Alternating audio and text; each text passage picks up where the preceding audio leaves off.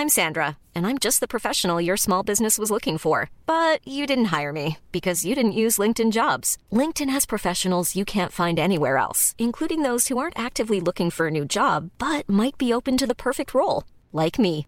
In a given month, over 70% of LinkedIn users don't visit other leading job sites. So if you're not looking on LinkedIn, you'll miss out on great candidates like Sandra. Start hiring professionals like a professional. Post your free job on linkedin.com/people today.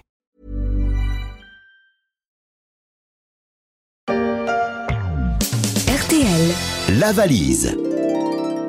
C'est le moment de la valise C'est pas RTL. Oh, mais c'est papa qui va la faire. Et oui, Fabrice, on a repris cette valise RTL. Alors. Elle a été un peu modifiée, vous savez, parce que maintenant, Elle a des évidemment, roulettes. D'abord, elle a des... Ah bah non, il y a même des valises dans la valise, pour tout vous dire aujourd'hui.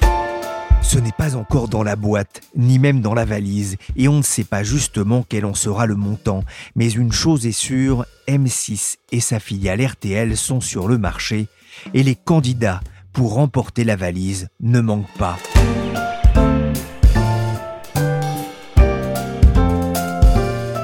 Je suis Pierrick Fay, vous écoutez La Story, le podcast d'actualité des échos.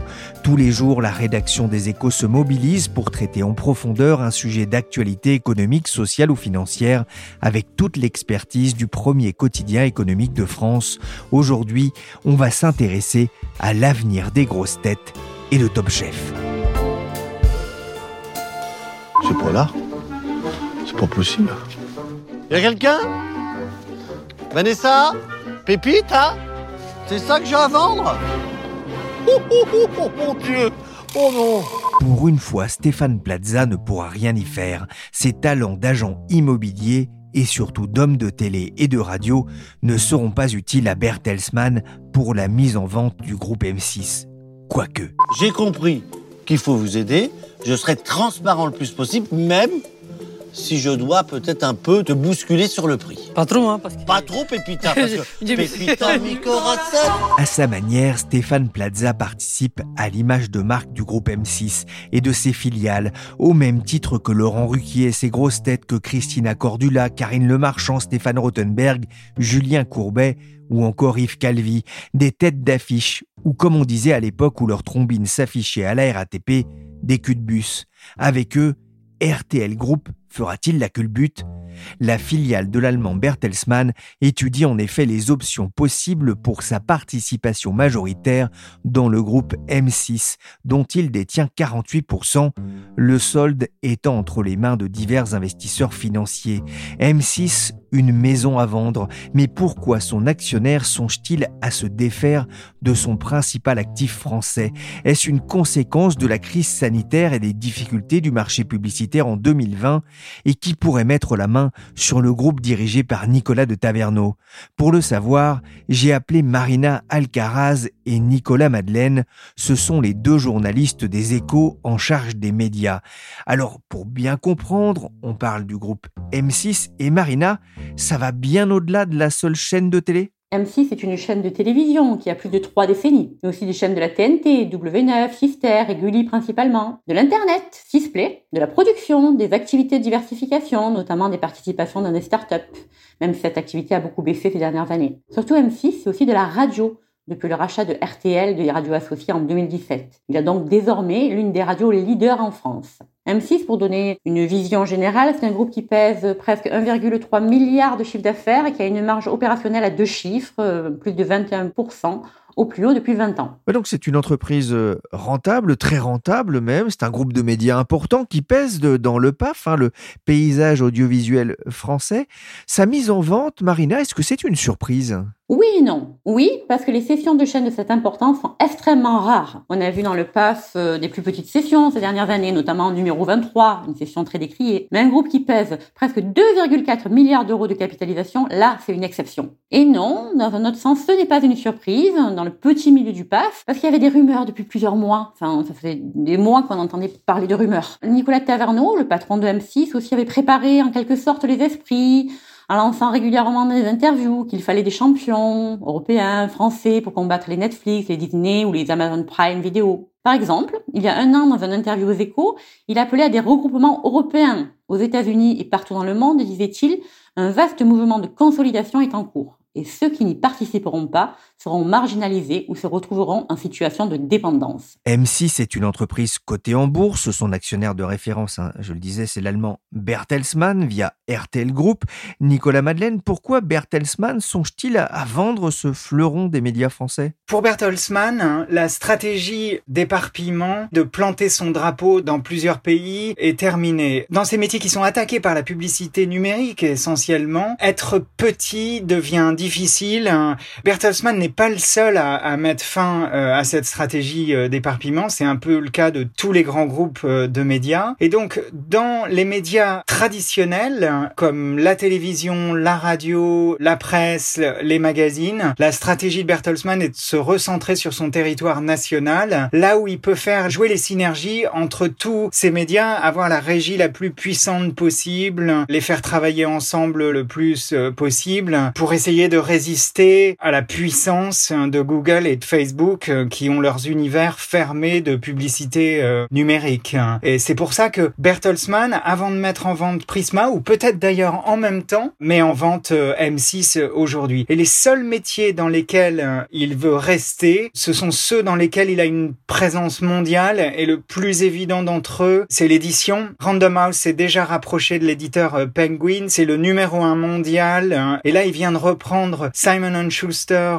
aux États-Unis pour 2,2 milliards. Simon Schuster qui a intéressé des groupes français comme, euh, enfin, Hachette principalement et puis Vivendi, mais qui a atteint un prix énorme. Alors, il y a peut-être un élément où Bertelsmann veut monétiser certains de ses actifs pour financer le rachat de Simon Schuster pour 2,2 milliards, mais la principale raison, c'est de rester fort sur les métiers dans lesquels il a une présence mondiale et de se recentrer sur son territoire domestique, sur les métiers des médias traditionnels qui sont fragilisés par la concurrence des GAFA. C'est un peu la revanche de Gutenberg, de l'édition contre l'audiovisuel. Il faut dire que RTL Group n'est pas sorti indemne de la crise sanitaire qui a frappé l'Europe.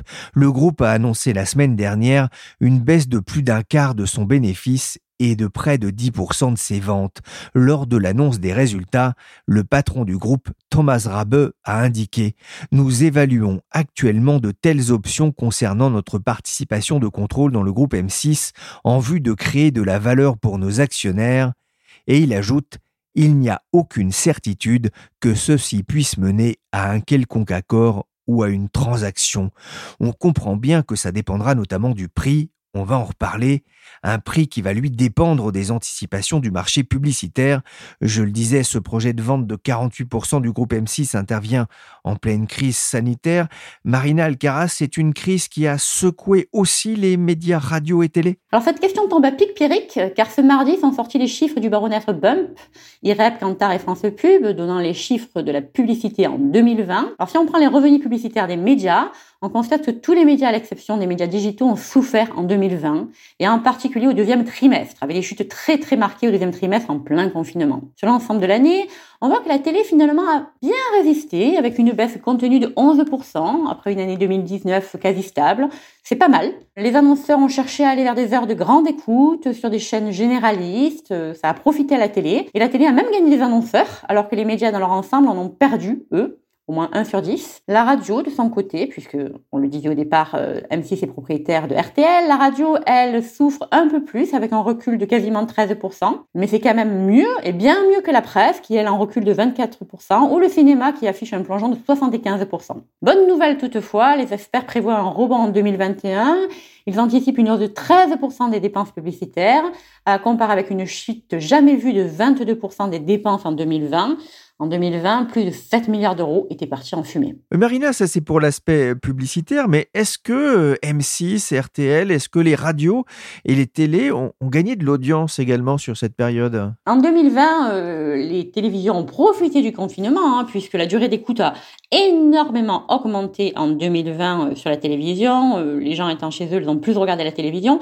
Et les jeunes, en particulier, ont plus regardé la télé, ce qui est un phénomène relativement nouveau, alors que la télévision avait tendance à perdre des jeunes ces dernières années. En moyenne, les Français ont passé plus de temps devant la télé depuis le début de la crise sanitaire, plus de 4 heures en moyenne, avec une pointe à 4h43 en mars 2020, durant la première semaine du confinement. Et avec le couvre-feu à 18h, la télé ou la radio sont vite devenues un compagnon du soir pour de nombreux Français, en témoigne la forte hausse des écoutes sur la tranche comprise entre 19h et 21h. Malgré tout, Marinal disait, la crise sanitaire n'a pas épargné le marché publicitaire.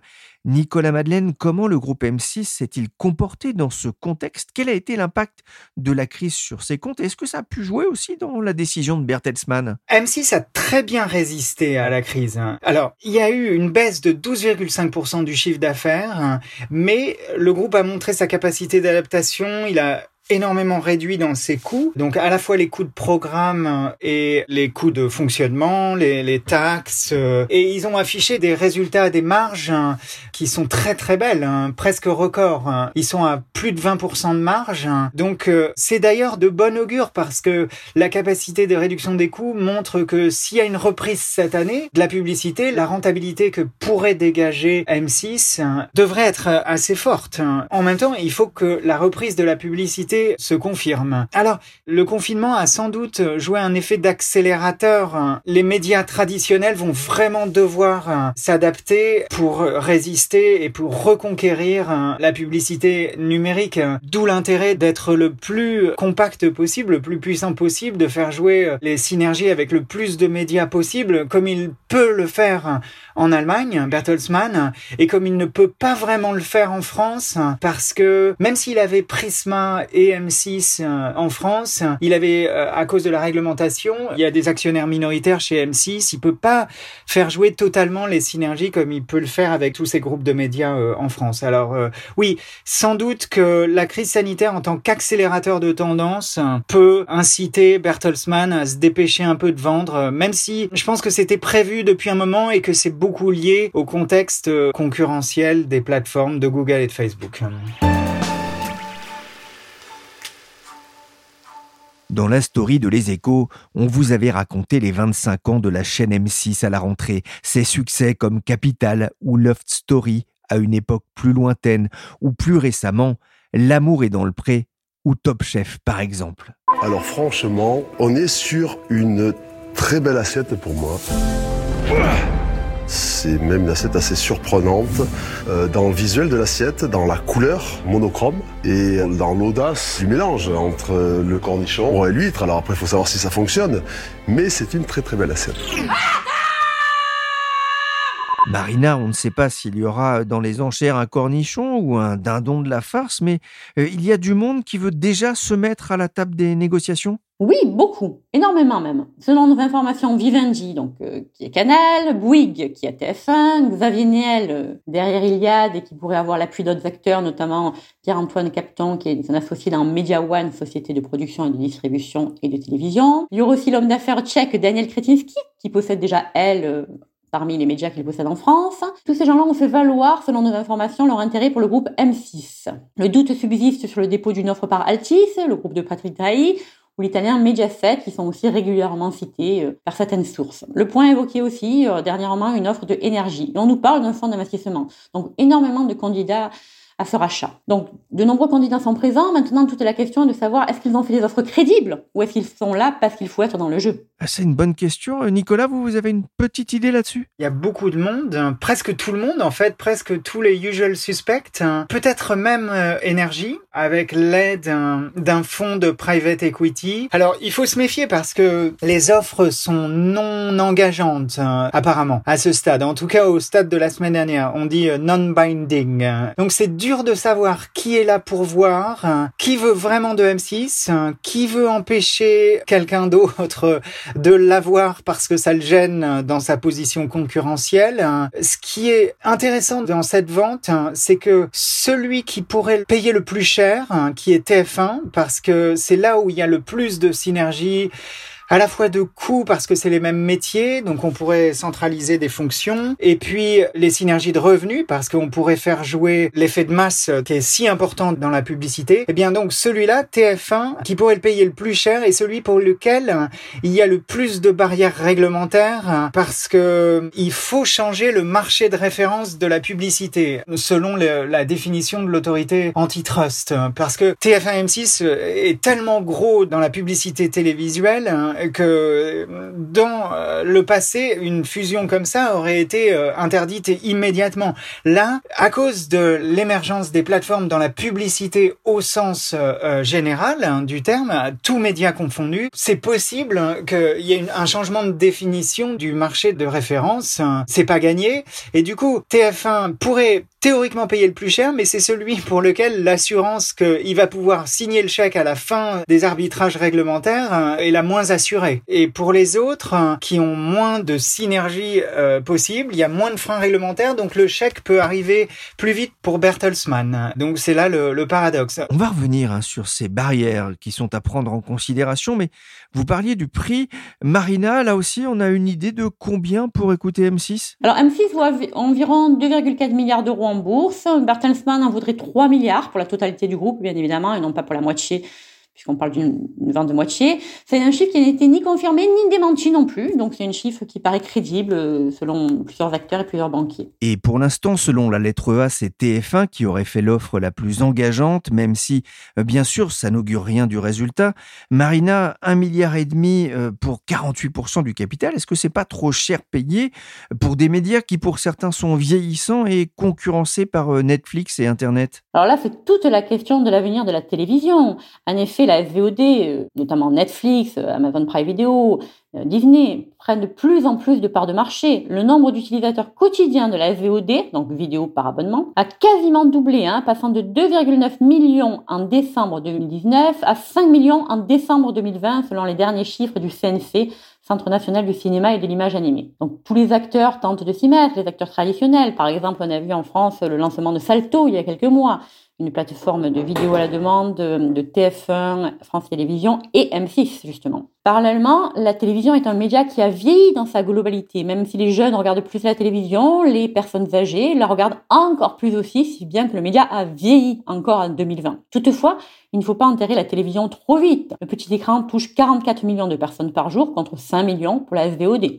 Donc on est quand même sur des chiffres très différents. Je crois que vous vouliez ajouter euh, quelque chose, Nicolas? M6, c'est intéressant parce que, comme je disais, c'est une chaîne qui est très bien gérée, qui a une rentabilité bien plus forte que celle de TF1, qui a aussi une expérience de diversification qui est euh, beaucoup plus concluante que celle de, TF1.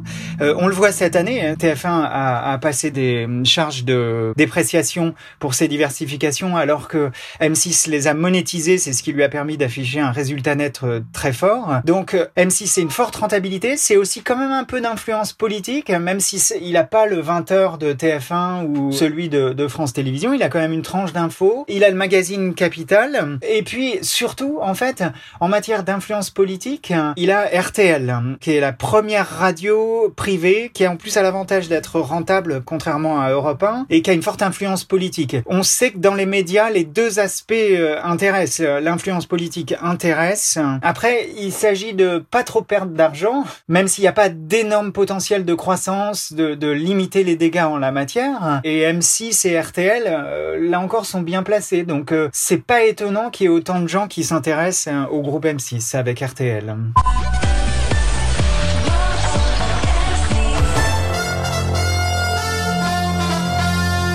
C'est bientôt l'heure de vérité pour la première radio privée de France et pour M6 et sa pléiade de chaînes W9, Sister, Paris Première, Teva ou encore Gulli, un groupe intégré qui pesait près d'un milliard et demi de chiffre d'affaires en 2019 avant la crise.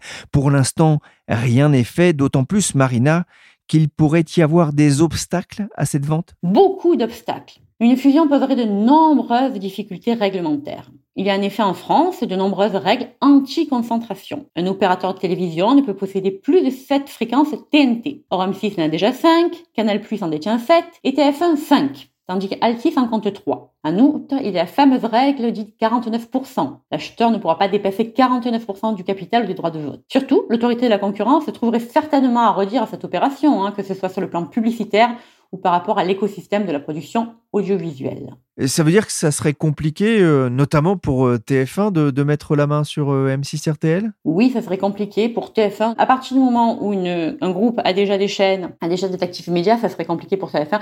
Ça serait également compliqué pour Vivendi plus d'un titre. Et l'autorité de la concurrence a réagi mercredi.